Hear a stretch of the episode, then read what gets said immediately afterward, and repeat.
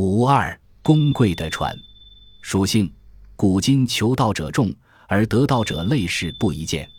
非道不可扬其也。由渡水不知津，登山不识径，欲真彼岸，积绝顶难矣。是欲求其道，当先明其法。欲明其法，必先得其传。何也？